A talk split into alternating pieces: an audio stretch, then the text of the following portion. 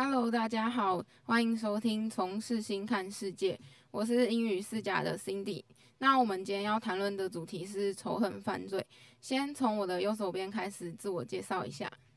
嗯，Hello，大家好，我是英语三乙的林芳怡。Hello，大家好，我是英语三甲的 Grace。Hello，大家好，我是英语三甲的 Mia。Hello，大家好，我我是英语三甲的 Liz。Hello，大家好，我是英语三乙的 Beatrice。Hello，大家好，我是英语三乙的 Sunny。大家好，我是英文三甲的 Henry。Hello，大家好，我是英语三乙的邱日婷。好，那呃，就我们今天要谈论的题目是有关 hate crime，它的中文是仇恨犯罪。然后，因为最近我们都有发现，就是自从那个新冠肺炎发生以来啊，在美国各地就是有越来越多是有关呃，就是。枪支有人被枪杀的这种案件，然后去调查之后发现，大部分受害者都是亚裔的人士。然后，呃，我想讲一个我最有印象的是有关那个亚特兰大的枪击案。然后我在 BBC 新闻上面有看到一段，我觉得还就是可以和大家解释跟分享。那它的内容是：The morning after Atlanta bar shootings, local law informants. Called news conference. The suspect, 21-year-old Robert Aaron Long, had confessed to the shooting range. Police said in which eight people were killed, six of them Asian women. 然后他是在讲，就是在三月份的时候，有一个二十一岁的白人男子，他就是在一个呃亚特兰大的那个按摩店里面枪击，然后造成了八个人死亡，里面竟然有六名是亚裔的女性。那就是我想要跟大家讨论一下，你们对于仇恨犯罪这个有任何的想法吗？嗯，呃，其实仇恨犯罪就是对社会少数族群的偏见，还是或是仇视。那像是在路上看到同性恋有亲密的互动啊，想要教训他们，这其实就是这个仇视和仇恨犯罪的行为。那其实，在台湾最具代表性的就是叶永志事件，大家还记得他吗？就是在两千年发生的。但是他其实这件事情呢，是还呃算是还没破案，但是因为法官就是法医认定，就是认为是自身疾病造成的，不是就是什么他杀或是怎样怎样，就是对。然后可是这件事情对大家来讲，应该都是一件很有印象的事情。那大家记呃有印象，就是在两千。零五年的时候，九月有发生一件，在宜兰有发生一件事情，大家知道吗？不知道，不知道。可以讲讲看。会再跟大家讲一下，就是那个时候在宜兰的蜜月湾的时候，有举办一个派对。那那时候在就有些报名，看到看不惯一些同志在那边亲来亲去，然后所以就有点就是爆发流血冲突事件。对，但是那那时候警察到现场，其实也是。无能为力，找大家知道为什么吗？因为其实我们没有一个法律是可以规范那个这个行为，所以就会变成没办法抓现行犯。所以其实这件事情引发了蛮多的一些就是影响。对对对对对对。就因为就是我我去找一些资料，有发现其实仇恨犯罪它不只仅限于种族，它也有可能会包含像宗教啊、性别取向或者是一些呃身心障碍者。那就是还有其他人有任何的想法吗？那我这边延伸一下刚刚您讲的那个那个枪击案，就是他们那个枪击案发生之后，在那边有一位当地的警察，他叫贝克，他就说他他的说辞是说他好像有个人的问题，他认为自己他凶嫌，他认为凶嫌是有一种性上瘾的那种那个疾病，然后他认为这些。按摩院是一个诱惑，所以他想要消灭他。然后美国官方到现在都没有承认说他这个行为是一种 hate crime，他一直就觉得是他自己个人的问题。然后也因为这个事件，然后很多亚裔人在唐人街游行，他们为了自己要发声而站出来。以前他们都是那种就是默默忍住，然后不说的那种，就觉得忍住就好了，不用去攻击别人这样。对因为他就是也是和种族认同有关系，那呃，还有人想要分享吗？呃，我想要就是跟大家分享一个美国，我觉得在呃宗教方面的对歧就是反歧视宗教这方面做的还不错。嗯，因为其实大部分美国人都会有一个观念是，就是美国是一个文化大熔炉，那大家都不应该歧视任何人的信仰这样子。那他们有呃一条宪法是必须要尊重每个人的呃宗教信仰。那我觉得，嗯，虽然还是会有那个。黑块发生，但它已经可以有效的遏制大部分呃不该出现的行为。像呃，就是还有一个，现在在美国，他们有一个组织是叫做“停止仇恨亚裔”的非营利组织，然后它的英文简写是 AAPI。然后就是因为它就是在针对那些仇恨亚裔和太平岛居民报告居民的那些人，然后就是希望可以去遏制。这个那个黑黑 crime 在继续发生，对。那还有人有任何想要分享的吗？呃，我这边想讲一下，就是因为最近那个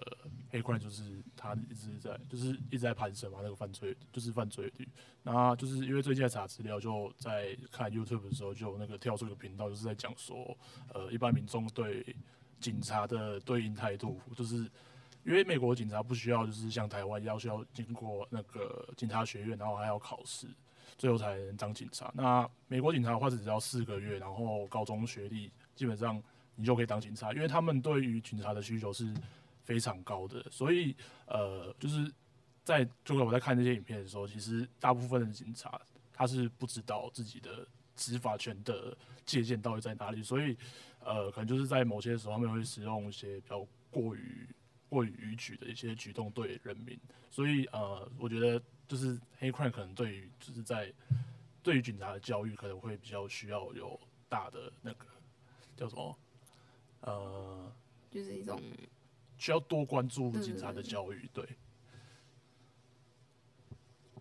好，就是除了刚刚 Harry 讲的那个以外，还有再加上仇恨犯罪的案数量逐渐上升，所以呃。很多地方都会想说要怎么样才能够处理类似像这样的事情，然后阻止它继续发生。那像纽约市啊，New York Police Department，他们就有组织一个 High Crime Review Panel，意思就是说，他组的他组织一个以五人为一组的小组，然后他要来就是呃，当发生类似呃 High Crime 的事件发生时，他们会呃先组成一个小组。去讨论说这件事情跟 high crime 有没有关系，然后再去跟 police 再去跟警方们商讨，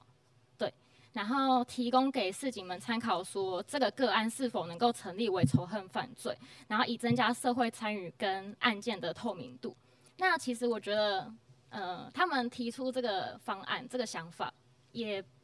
也也是有一个漏洞在，因为毕竟在审判这个案件、在处理、在侦查都是警方。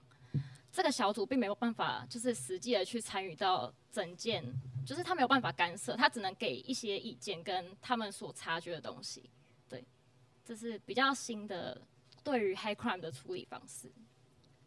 那我觉得黑 crime 其实要去遏制它的话，还是要靠很多大众的声音去影响。那像最近很有嗯的。Academy Award Show 奥斯卡金像奖颁奖典礼上面，也不断的提起某一个最近很大的一个新闻事件，是在去年非裔男子 Floyd 呃被白人警察肖文跪警制服在第九分二十九秒，最后死亡。那最近肖文的判决结果出炉了，他被指控了二级谋杀、三级谋杀，还有过失致死罪，全部都成立。那在奥斯卡金像奖颁奖典礼上，第一个颁发奖项的黑人女星 Regina King 在典礼开始时也说自己对这件事情的看法。她说：“I have to be honest. If things had gone differently this past week in Minneapolis, I might have traded in my health for marching boots.” 她的意思是说，如果呃肖本他的判决没有被成立的话，他会为此出来发声。